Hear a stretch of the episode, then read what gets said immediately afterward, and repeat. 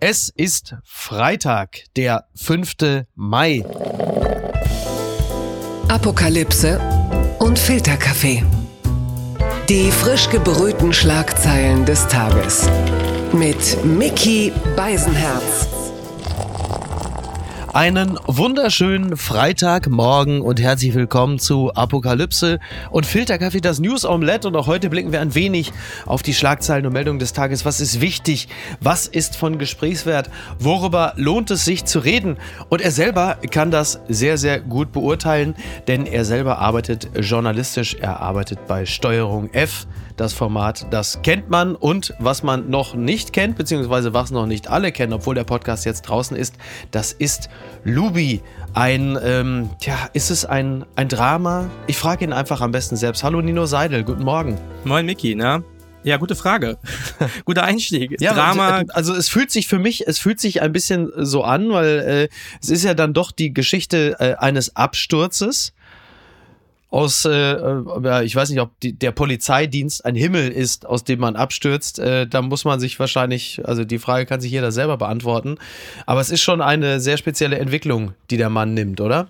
Ja, ich glaube, für Lubi ist es der Himmel gewesen. Deswegen war der Aufprall äh, in der Hölle auch so hart für ihn. Genau, eigentlich würde man das erstmal unter True Crime ähm, Podcast abstempeln. Ja. Kann man auch machen, ne? Ist viel Crime dabei, ist auch true. Ja. Aber es ist schon noch ein bisschen was anderes. Äh, es ist auch eigentlich eine ja, die Geschichte eines, eines Mannes, eines Falles in jeder Hinsicht. Ähm, und der Aufprall ist ziemlich hart, ja. Da werden wir gleich nochmal äh, im Detail drauf zu sprechen kommen. Zunächst einmal gratulieren wir mal ganz herzlich. Also Adele wird heute 35 Jahre alt und äh, der 5. Mai bedeutet äh, auch eines und zwar etwas sehr Positives. Wir haben den 4. Mai hinter uns gelassen und somit diverse Inszenierungen von äh, Politikern und Politikerinnen. Denn gestern war ja äh, May the 4th, also May the 4th be with you. Irgendwann haben die Leute angefangen, äh, daraus einen Gag zu machen aus diesem schlechten TH und Politiker wie äh, Darth Söder der hatte sich dann auch mit einem äh, Baby-Yoda äh, gezeigt und Marco Buschmann, unser Justizminister, auch. Und er blickte in die Ferne. Ich glaube, dieses Bild hast du wahrscheinlich auch gesehen. Ähm, dann schrieb er noch irgendwas von wegen äh, Zukunft und, und schaute aus dem Fenster und hatte dann auf dem Arm ein Kuscheltier. Er sagte, es sei Yoda gewesen und dann tobte natürlich das Netz. Man korrigierte ihn, denn das war ja gar nicht Yoda. Nino, du kennst dich doch aus mit sowas. Ich kenne mich da genauso schlecht aus wie Herr Buschmann, aber ich sag auch nicht, dass ich mich auskenne, deswegen ist es vielleicht bei mir nicht so peinlich. Ja. Ich habe gegoogelt, es ist Grogu. Grogu, ja. Grogu. Nicht ähm, GroKo, ne, da, nicht, dass, bevor die anderen jetzt auch schon Panik kriegen, dass, äh, nein. Keine Panik. Ja. Grogu. Es ist nur ähm. ein Grogu und ich musste mich ziemlich wegschmeißen, ehrlich gesagt, weil ich weiß, dass diese äh, Ministerien natürlich eine ganze Menge Leute da haben, die so lustige Social Media Gags sich ausdenken mittlerweile. Ja. Ähm, und die haben da, glaube ich, feixend gesessen und gesagt, das machen wir jetzt, komm, halt mal das Tier da hoch. Ja. Aber es hat, was war das falsche Tier? Ja, das falsche Tier. Ähm, dann hat aber irgendwann Marco Buschmann noch reagiert im Sinne von, ja, danke, liebes Internet, ich habe es registriert, aber Grogu ist ja nichts anderes als Baby-Yoda. Insofern äh, stimmt es ja äh, eigentlich. Ne? Hat da der Justizminister einen, äh, einen Kniff angewandt, einen anwaltlichen? Er hat sich noch gerettet, würde ich sagen. Was ich ganz witzig finde, dass ja auch Darth Söder, wie du ihn nennst, ähm, ja. auch mit Grogu Baby Yoda gepostet. Und ich frage mich, warum die alle gerade diese Puppen zur Hand haben. Also ist das irgendwie so ein, so ein Marketing-Gag, dass irgendwie alle Politiker gerade was zugeschickt bekommen? Ist das gerade im Happy Meal? Warum Grogu? ja, naja, es ist wahrscheinlich das süßeste Geschöpf aus dem Star Wars-Universum und haben die gedacht, naja, komm, dann nehmen wir halt den. Vielleicht färbt die Niedlichkeit auf uns ab und äh, das Weise von Yoda gleich mit. Äh, ging offenkundig für einige nach hinten los. Aber jetzt haben wir ja auch erstmal wieder Ruhe davor. Ich weiß nicht, was jetzt kommt. Als nächstes kommt Muttertag. Da ist mir ehrlicherweise auch ich bin gespannt. Angst und Bange, aber gut. Die Schlagzeile des Tages. Explosionen und Schüsse zu hören, offenbar neue Drohnenangriffe auf Kiew, das berichtet die Welt. Die ukrainische Hauptstadt Kiew ist am Donnerstagabend laut Zeugen von mehreren Explosionen erschüttert worden, zudem seien Schüsse gefallen. Ein AFP-Journalist sah eine Drohne, welche die ukrainische Luftabwehr abzuschießen versuchte. Bewohner, die sich in Schutzräumen in Sicherheit gebracht haben, berichten der Nachrichtenagentur Reuters ebenfalls, sie hätten Drohnen in der Luft gesehen. Die Militärverwaltung der Stadt erklärte, die Luftabwehr über Kiew sei im Einsatz. Das ist eigentlich immer so der Moment, wo ich glaube, dass der Durchschnittsbürger, die Bürgerin dann doch immer mal wieder aufmerkt, denn der Krieg hat sich ja mittlerweile äh, so Richtung Bachmut äh, verlegt. Das äh, ist natürlich faktisch schlimm und fürchterlich und kostet auch unglaublich viele Menschenleben, wie wir immer wieder mal äh, berichtet bekommen. Aber ich glaube, erst wenn es Kiew trifft, und zwar im eigentlichen Wortsinne, dann sind wir alle da und merken, ah ja, stimmt, ja, der Krieg ist noch lange nicht vorbei. Mir geht es so zumindest. Ja, ich erwische mich da auch total. Ne? Also wir sind ja jetzt irgendwie jetzt schon in, in wie viel Monat? Es ist, äh, glaube ich, ja, etwas. 16. Ne? Das so, 16. Ja. Monat. Muss man sich dauernd, glaube ich, ein bisschen dran erinnern, was da tobt. Ich meine, immerhin äh, will Herr Zelensky auch nach Deutschland kommen. Ich weiß mhm. nicht, ob du das gelesen ja, hast. Ist durchgesickert, ne? Ja, ja. Falls jetzt, er kommt. Genau. Falls er das kommt. sollte eigentlich ja geheim sein, ne? Ich glaube, er sollte am 13. kommen oder so. Das sollte, sollte er nicht auch nach Aachen kommen? Das war doch irgendwie so der Gedanke. Aber irgendwie ist da was durchgesickert und es sollte eigentlich noch gar nicht bekannt sein. Und jetzt ist man äh, ein bisschen verärgert und sagt, ja, Leute, also ein bisschen wie früher bei der MPK, ne? Wenn Paul Ronsheimer alles so durchgetickert bekommen hat von Spahn und Co. Irgendwie weiß ich auch nicht. Also Geheimhaltung ist nicht unser Ding. Oder vielleicht ist auch, sind unsere Kanäle so löchrig wie Nord Stream. Ich weiß es nicht. Gut ist es nicht. Übrigens, äh, dieses was wir gesehen haben vor zwei Tagen, als der Kreml plötzlich attackiert worden ist und äh, da ein Teil brannte, weil was eingeschlagen ist.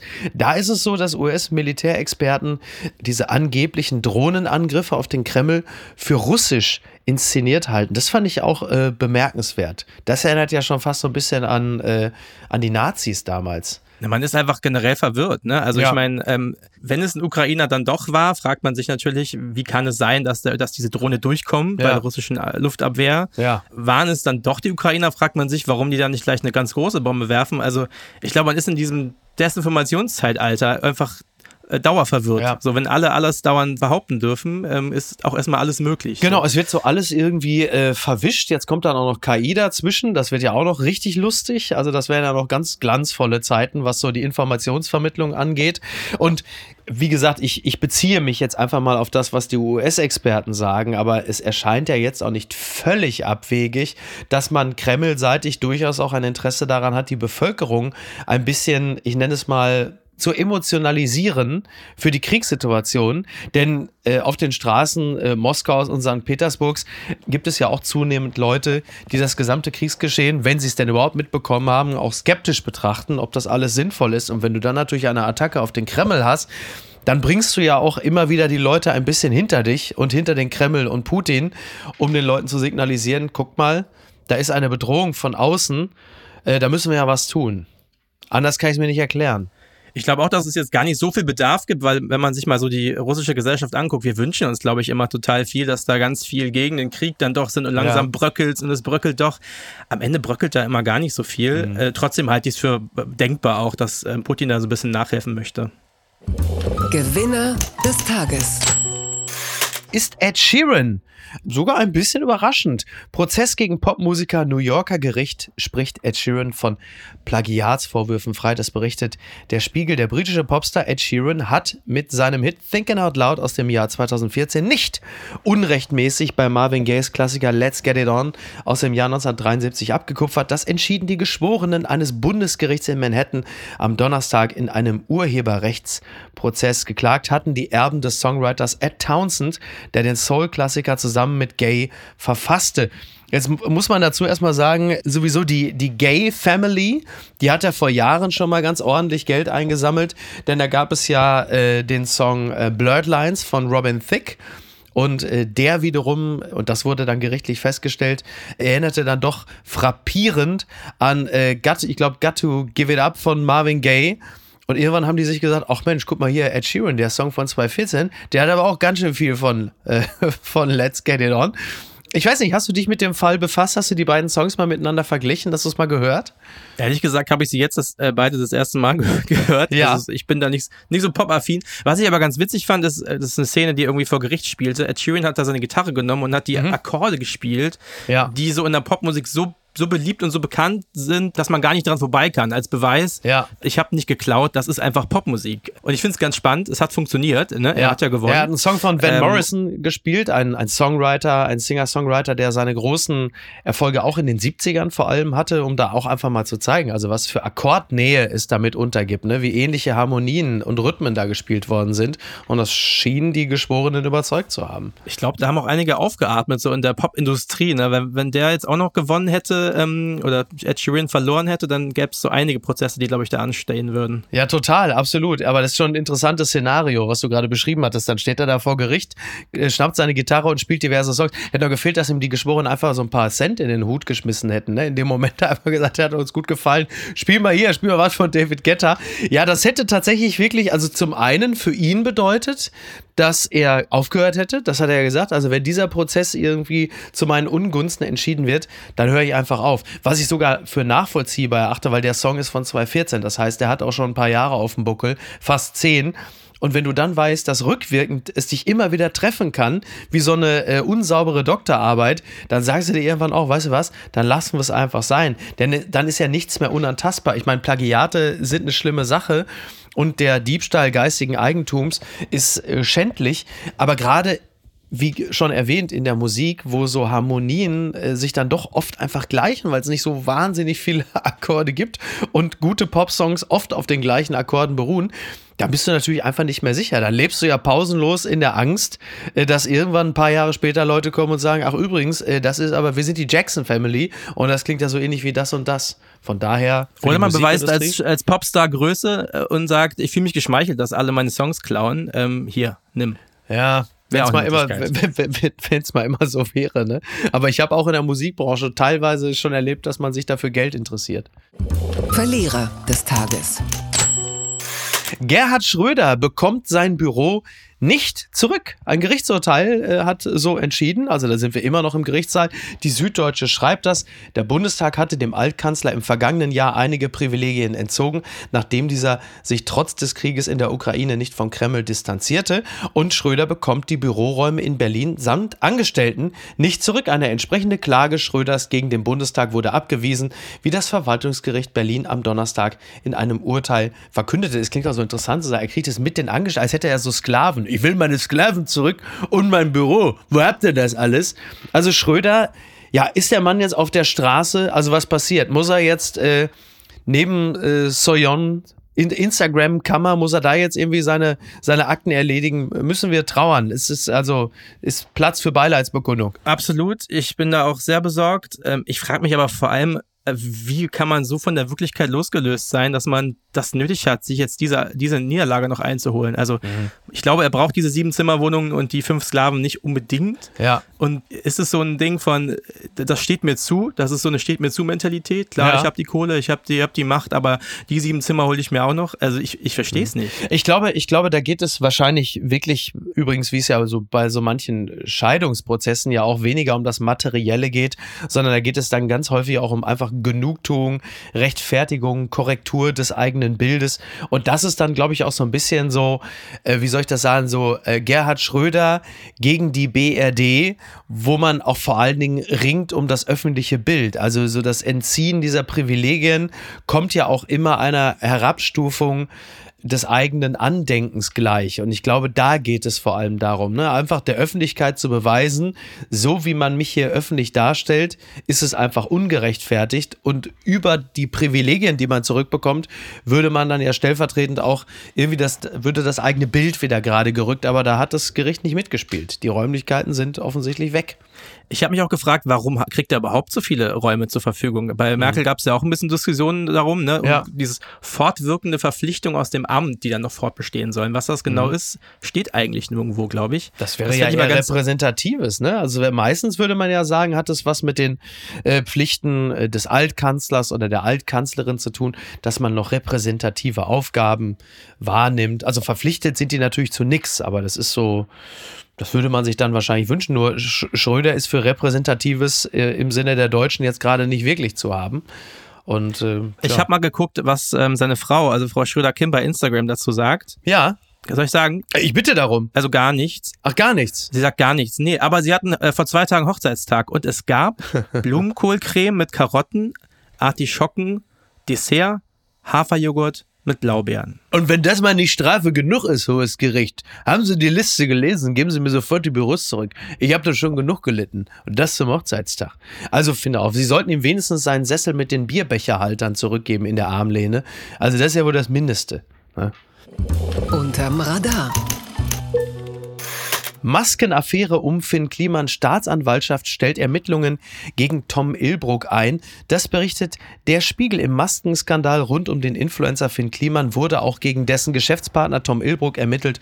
Nun wurde das Verfahren nach Spiegelinformationen eingestellt ohne Geldbuße. Ja, im Kern ging es bei den Ermittlungen um die Frage, ob Ilbrucks frühere Firma Global Tactics während der Corona-Pandemie bewusst die Herkunft von Schutzmasken, die unter Klimans Namen vertrieben wurden, verschwiegen hatte. Ein Großteil der Masken kam nicht, wie angekündigt, aus Europa, sondern wurde in Asien gefertigt. Das zeigten Recherchen des ZDF-Magazin Royal im Mai 2022. Ich zitiere noch weiter. Beide Beteiligten hatten eine bewusste Irreführung stets bestritten. Kliman hatte jedoch eingeräumt, Zitat, falsche Entscheidungen getroffen zu haben. In einem Spiegel-Interview kurz nach den Enthüllungen sagt der Influencer, ich glaube, ich fand es einfach toll, im Rampenlicht zu stehen und von allen gelobt zu werden. Äh, ein Satz, den ich für ähm, absolut glaubwürdig halte. Ich glaube, dieser Reflexionsprozess, der hat definitiv äh, eingesetzt. Weiter äh, wurden dann 20.000 Euro an eine gemeinnützige Organisation gezahlt. Daraufhin äh, war der Fall für Finn Kliman erledigt. Tom Ilbruck wiederum hat gesagt, nein, ich lasse mich auf so einen Deal nicht ein. Ich möchte vollumfänglich geklärt wissen, dass die Vorwürfe rechtlich nicht haltbar sind. Und so ist es dann jetzt dann auch tatsächlich passiert. Also wegen Geringfügigkeit wurde das Ermittlungsverfahren ohne Auflage eingestellt. Und die Frage, die sich jetzt natürlich stellt, a, wieso hat Finn Kliman 20.000 Euro gezahlt? Und B, ist, also die ganze Aufregung, also wir erinnern uns an den Mai 2022, das Ganze war ja nun wirklich, wie man so schön sagt, ein Meltdown. Es war zumindest mal phasenweise, ja, die totale Auslöschung eines Renommees von Finn Kliman und seiner Partner. Und die Frage ist, ist die ganze Angelegenheit, so wie sie vor einem Jahr behandelt worden ist, steht das in einem gesunden Verhältnis zu dem, was am Ende jetzt juristisch dabei rausgekommen ist?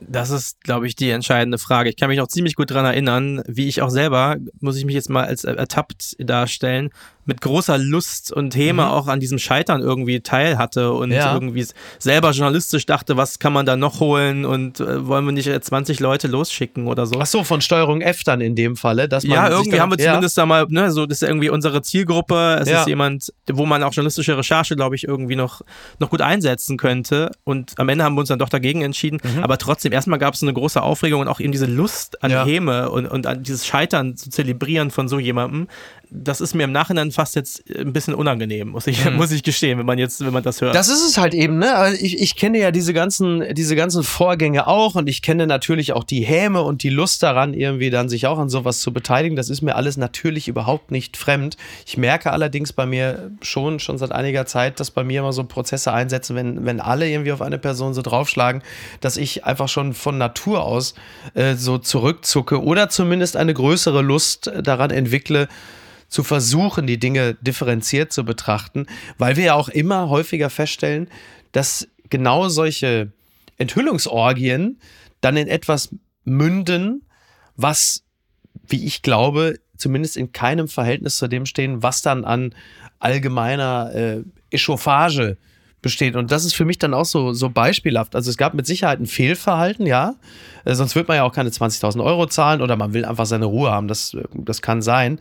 Also alles ist nicht ganz sauber gelaufen. Und es hat Finn Kliman, sage ich mal ganz vorsichtig, bestimmt auch ganz gut getan, einfach mal zu schauen, wie die Dinge sich für ihn gerade so entwickeln.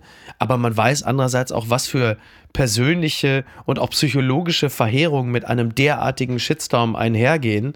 Und da darf man schon die Frage stellen, ob man nicht manchmal vielleicht ein bisschen nüchterner an Sachverhalte rangehen sollte. Ich glaube, wir als Öffentlichkeit müssen einfach an der Lautstärke manchmal ein bisschen drehen. Ne? Also, weil niemals im Leben kriegen wir jetzt, gut, wir reden jetzt einmal darüber und klären mhm auf, wie es ausging, ja. aber natürlich einer ganz leisen, differenzierten genau. Art und Weise. Ähm, und diese Lautstärke am Anfang kriegt man ja am Ende nie wieder hin. Und das Exakt. muss man sich einfach so vergegenwärtigen. Ne? Genau. Ja, auch diese Meldung ist am Ende ja auch nur eine Fußnote. Also, dass wir das überhaupt jetzt hier ins Programm aufgenommen haben, äh, ich will jetzt nicht sagen, ist eine kleine Sensation, aber das werden viele gar nicht machen. Ne? Also, du hast dann ähm, am Anfang hast du natürlich diesen, diesen Volkssport, Aufregung und dann sind irgendwie alle dabei und jeder hat einen noch besseren Gag auf Kosten von Finn Kliman und äh, die eine empört sich noch mehr als der andere. Aber wenn es dann am Ende aufgeklärt ist und man hat dann die Dinger da liegen, dann sind die Leute schon längst weitergezogen und sagen, guck mal hier, der Schweiger vermöbelt besoffen seine MitarbeiterInnen. So. Ja, Wir, wir sitzen hier und reflektieren und geloben Besserung und warten mal ab, was dann so. Was dann so machen so wir es, wann die nächste Sau kommt. Ja, exakt. Ganz weit vorne. Ein Polizist wird kriminell.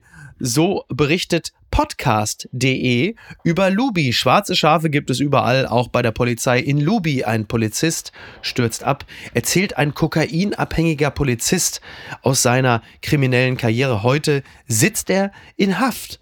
Rolf L. ist der Name. Die meisten kennen ihn als Lubi und er wollte schon als Kind Polizist werden. Als Erwachsener erfüllte er sich diesen Traum. Er arbeitete unter anderem als Zivilfahnder im Görlitzer Park, wo die Rauschgiftkriminalität von ihm bekämpft wurde. Ja, ähm, hier wird gesagt, er hatte Bilderbuchkarriere gemacht und mehr Dealer verhaftet als kaum ein anderer, was niemand ahnt. Lubi selbst ist kokainabhängig und wird zum Kriminellen. Und seinen Weg haben du und dein Team nachgezeichnet. Und jetzt die Frage, ist er immer noch im Knast gerade? Nee, er ist tatsächlich rausgekommen. Ähm, er hatte Glück im Unglück. Er war so kaputt, so nenne ich es mal, ja. dass er statt die vier Jahre, die er bekommen hat, ähm, ins Gefängnis zu gehen, durfte er eine, einen Entzug machen in einer geschlossenen mhm. Einrichtung, die sogenannte Maßregelvollzug. Ja. Und äh, da ist er jetzt, das hat er erfolgreich abgeschlossen und ist jetzt seit kurzem wieder auf freiem Fuß. Wie seid ihr auf, äh, auf Lubi aufmerksam geworden? Also wie war die Genese, die Entstehung des Podcasts? Mm, ich hatte eigentlich, äh, ich bin ja eigentlich Fernsehjournalist, äh, so, eine, so, eine, so einen typischen Politmagazin-Beitrag über so eine Autoschieberbande gemacht äh, ja. in Berlin und deren Struktur in Europa. Ähm, sehr viel Schwarzbrot, sehr wenig Drama. okay. Aber es lag eine ganze Menge Drama drin, weil einer der ähm, Angeklagten war eben Lubi, ein Polizist, der die Seiten gewechselt hatte, der okay. Drogenfahnder war und dann durch verschiedene Abhängigkeitsverhältnisse eben sich dieser Autoschieber Gruppe anschloss und dann irgendwie für die durch ganz Europas irgendwelche Luxusautos fuhr. Da war er ähm, aber noch Polizist? Da war er noch Polizist, genau. Oh, wow, er war okay. allerdings krank, er war krankgeschrieben, nach einem Einsatz wurde er krankgeschrieben und das hat ihn sehr betrübt und ihm war auch ein bisschen langweilig. Und irgendwann ist er dann an die falschen Leute geraten. Das klingt jetzt so klischeemäßig, aber es war ziemlich genau so. Und dann hat er angefangen, für die zu arbeiten und hat sich dann innerhalb von ein paar Wochen äh, da mitten in so einem Autoschieberring wiedergefunden. Mhm. Er war am Anfang ja offensichtlich eine Art Musterpolizist. Wie ist er dann auf die berühmte schiefe Bahn geraten? Weil offensichtlich, erst am Anfang sah es ja alles ganz gut aus. Genau, also er, er ist der Vorzeigekorb, den man sich vorstellen kann. Ähm, pünktlich zum Dienst erschienen, die größten, besten Fälle gelöst, Teamleiter geworden im Görlitzer Park in Berlin, wer es kennt, ähm, ja. dort ein großer Drogenumschlagplatz. Das lief alles verdammt gut, aber das war nur von außen verdammt gut. Er hatte die ganze Zeit schon ein Doppelleben geführt. Von Anfang an? Er war jahrelang schon drogenabhängig. Also ah, okay. da war er noch gar nicht bei der Brennpunktstreife. Und das hat ihn, glaube ich, immer schon so ein bisschen on the edge und ein bisschen mhm. dodgy gemacht und hatte auf jeden Fall auch zur Folge, dass er mit Leuten verkehrte, mit denen man als Polizist vielleicht sonst nicht verkehrt. Und als es dann diesen einen Dienstunfall gab, ähm, wo er dann dienstunfähig geschrieben wurde, da gab es so einen Knackpunkt in seinem Leben und dann hatte er John kennengelernt. Und John ist einer der berühmtesten Autoschieber Europas. John heißt eigentlich anders, aber in der Branche kennen ihn unter John. Okay. Und der hat ihn angeheuert. Der hat gedacht, Polizist, ein drogenabhängiger Polizist, der Autos liebt, mhm. top, den nehme ich. Ja, fantastisch. Also nicht fantastisch im Sinne von äh, vorbildlich, sondern eher fantastisch als, als Story, um sie zu erzählen. Wie viele, was glaubst du, wie viele Lubis gibt es da draußen? Oder alleine, wenn wir mal vom draußen ausgehen, dass wir jetzt nur über Berlin reden? Also das ist, glaube ich, eine sehr spezielle Nummer jetzt hier. Also es war eine sehr große Gruppe mit sehr viel Umtrieben in ganz Europa. Ob es jetzt von der Qualität so viele gibt, weiß ich nicht. Mhm. Aber als ich mal im Gericht anrief und sagte, wann ist eigentlich der Prozess gegen den kriminellen Polizisten, dann lachte die Sprecherin und sagte, hä, welchen denn? Also ah, den okay. Vergewaltiger, den, also da, ja. ich glaube, es gibt eine, eine, ganze Menge kriminelle Polizisten. Das sind ja auch nur, sind ja auch nur Menschen. Natürlich fällt es mehr auf, wenn man Klar, das Gefühl ja. hat, die haben, man hat ein höheres moralisches, einen höheren moralischen Anspruch an die. Ne? Wie habt ihr euch äh, ihm genähert im Sinne der Recherche? Wie, wie ging der Kontakt vonstatten? Mm, ich kannte seine Anwälte, das ist so das einmal eins irgendwie, dass man irgendwie alle Leute mal trifft oder mal gesprochen hat. Und als wir gemerkt haben, seine Geschichte an sich ist eigentlich eine Geschichte und nicht so ein, so ein Side-Effekt in, in der Recherche, haben wir versucht, ihn zu kontaktieren und er war relativ schnell. Ich würde jetzt gerne eine lange Geschichte erzählen, wie wahnsinnig ich an ihm gebohrt habe und so. Aber ja. er, er, war einfach verdammt schnell, äh, hatte er Lust auf ein Treffen und war auch sehr schnell davon begeistert, seine Geschichte im Podcast zu erzählen. Ist er, ist er generell eher so ein, ähm, Typ, der so aus sich rausgeht? Also ist er, ist er ein, wie sagt man so schön in Hamburg, ist er ein Schnacker? Ist er eher so ein, so ein offener Ja, er ist ein typ? Schnacker. Er ist ein ja? Schnacker. Also der, die Berliner Version eines Schnackers. Ähm, sehr einnehmend auch, ne? Irgendwie sehr charismatisch. Also charismatisch in den äh, ja. Zusammenhängen, die man da so ähm, kennt, aber er ist auf jeden Fall einer, der Leute unterhält in der Art und Weise, wie er redet er ist halt für einen Podcast absolutes. Ähm, ich wollte es gerade sagen, er ist ja nur wirklich der perfekte Protagonist für einen True Crime Podcast. Genau, also man muss ihn zu nichts ähm, treiben. Er erzählt alles sehr gerne und sehr offen. Das ist, glaube ich, erstmal schon ein guter Punkt. Und das Zweite ist, er, er erzählt wahnsinnig bildhaft. Mhm. Also man muss ihn jetzt nicht. Ähm, ich kenne auch Interviews, die sind da sehr dröge, wo man sagt, sag doch mal bitte ja, das ja. nochmal und nicht nur ja. Ähm, Lubi ist da schon sehr hat eine sehr bildhafte Sprache und das hat natürlich geholfen, da er der Haupterzähler ist dieser Geschichte, diese Geschichte so lebendig zu halten. Jeden Donnerstag kommt ein Teil raus. Äh, der erste ist also jetzt bereits draußen. Wie viele Teile warten noch auf uns? Es sind die ersten beiden Teile jetzt draußen ja. und das sind insgesamt ähm, fünf Kapitel, also fünf Geschichten und die Nummer drei kommt dann nächste Woche Donnerstag. Oh, ich dachte, du wärst längst tot. Toter Finnwal in England wird zu Selfie-Magnet. Das berichtet NTV, eigentlich halten sich Finnwale in tieferen Gewässern auf, doch ein 17 Meter langes und 30 Tonnen schweres Tier wird an der englischen Nordseeküste angespült und überlebt diesen Ausflug nicht. Mittlerweile ist der Kadaver zu einer makaberen Touristenattraktion geworden. Ja, in gewisser Hinsicht ja auch sehr, sehr sinnbildlich für unsere Gesellschaft. Also du hast einerseits äh, ein Tier, das sich aus den unterschiedlichsten äh, Gründen irgendwohin verirrt, wo es nicht sein sollte und ähm, anstatt dann irgendwie eine würdevolle Bestattung Bestattung zu erfahren, wirst du dann auch noch zum Selfie-Magneten. Denn das ist ja äh, mittlerweile äh, so im Allgemeinen unsere Art, auf irgendwelche Phänomene zu reagieren.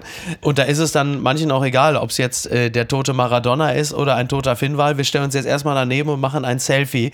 Denn erst das ist der Beweis unserer gemeinsamen Existenz. Das fand ich schon also ich kann den Impuls nachvollziehen. Ich bin ja jetzt auch nicht völlig frei von äh, der Lust am fotografischen Festhalten von Zeitgeschehen. Aber das ist irgendwie auf eine gewisse Art und Weise dann doch auch ein bisschen Banane, oder? ich weiß ja nicht, ob du schon mal einen toten Wal gesehen hast. Mein erstes Stranderlebnis in Australien war ein toter Wal. Wirklich? Und es stinkt wie Hölle. Also ja. in allen Ehren Selfie, Queen und Könige, alles okay. Aber ich glaube, das geht zu weit. Ja. Was für ein Wahl war es in Australien? Müsste ich jetzt nachschlagen, aber es war wirklich Beach Day One. Ich wollte an den Strand, wunderbar, alles ganz top. Und dann äh, war der Strand gesperrt und man roch auch schon irgendwie kilometerweit entfernt, dass da irgendwas Totes liegt. Ja, das ja. ist ja, das ist ja auch mal so spannend, weil sie ja Faulgase bilden. Und wenn du die nicht rechtzeitig entsorgst, dann explodieren die Dinger ja, ne? Das muss ja, es muss ja riechen, als wäre da so eine Dose Surströmming im Hausflur geplatzt. Also Wahnsinn. Weil das müssen wir ja jetzt noch machen. Ich konnte mich noch in Sicherheit bringen, aber ja, das muss, das steht alles noch an, ja. oh Gott, oh Gott, oh Gott. Da wird das Ding erstmal auseinandergenommen und dann entsprechend, äh, naja, gut. Herzlichen Glückwunsch. Das Kleingedruckte.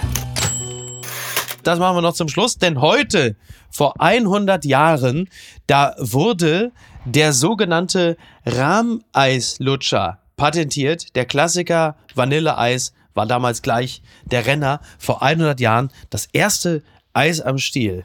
Toll, oder? So, und das haben wir jetzt schon 100 Jahre. Und jetzt ist es auch so eine Art Frühling geworden. Also da kann man doch äh, völlig begeistert jetzt. Was ist, äh, was ist deine Lieblingssorte? Was ist meine Lieblingssorte? Ich wollte eigentlich, wollte ich sagen Vanille, aber jetzt Rahmeislutscher. Das klingt irgendwie so unsexy. Ja. Dass ich das so gar nicht Klingt wie so ein Deichkind-Song, ne? Wie so ein, wie so ja, könnte auch sein. Ich versuche meiner zweijährigen Tochter gerade zu erzählen, dass man irgendwie nicht jede Woche ein Eis kann, dass was ganz Besonderes ist. Ja. Vielleicht sollte ich ihr mal sagen, ähm, hier ist ein Rahmeislutscher. Hast du Lust? Äh, vielleicht hört sie dann auf. Da hat sie jetzt, da hat sie dann auf jeden Fall erstmal relativ lange äh, mit dem Wort zu kämpfen.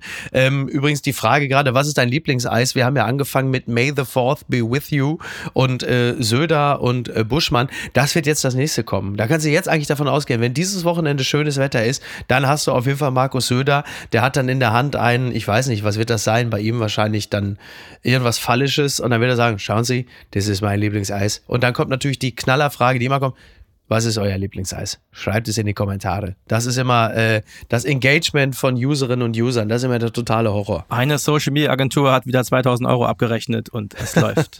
okay. Nino, ich danke dir ganz herzlich. Danke dir. Es hat mir viel Freude bereitet. Ich äh, freue mich mit allen anderen auf weitere Folgen von äh, Lubi, dem wir natürlich an dieser Stelle auch äh, alles Gute wünschen und eine gute Gesundheit. Vielleicht einfach häufiger mal äh, ein Rahmeneislutscher zu sich nehmen. Das ist vermutlich langfristig dann doch immer noch gesünder. Tippe ich mal. Lubi, wenn du es hörst, der Mann hat recht. genau, ab und zu kann man sogar auf mich hören. Dankeschön, mach's gut. Ich wünsche dir äh, viel Erfolg und äh, wenn du magst, hören wir uns äh, in Bälde wieder hier auf diesem Kanal. Ansonsten äh, Steuerung F, was kommt als nächstes? Wen habt ihr euch vorgenommen? So viel kann man doch noch verraten, oder? Oder Nein, ist das noch geheim? Ist noch geheim? Alles geheim, alles geheim. Okay, sehr gut, alles klar. Dankeschön, Nino. Bis dann. Ciao, ciao. ciao. Tschüss, mach's gut. Tschüss. tschüss.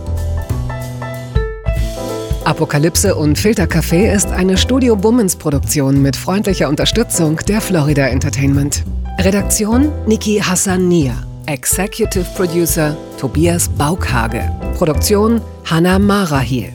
Ton und Schnitt Niki Franking. Neue Episoden gibt es immer montags, mittwochs, freitags und samstags. Überall, wo es Podcasts gibt.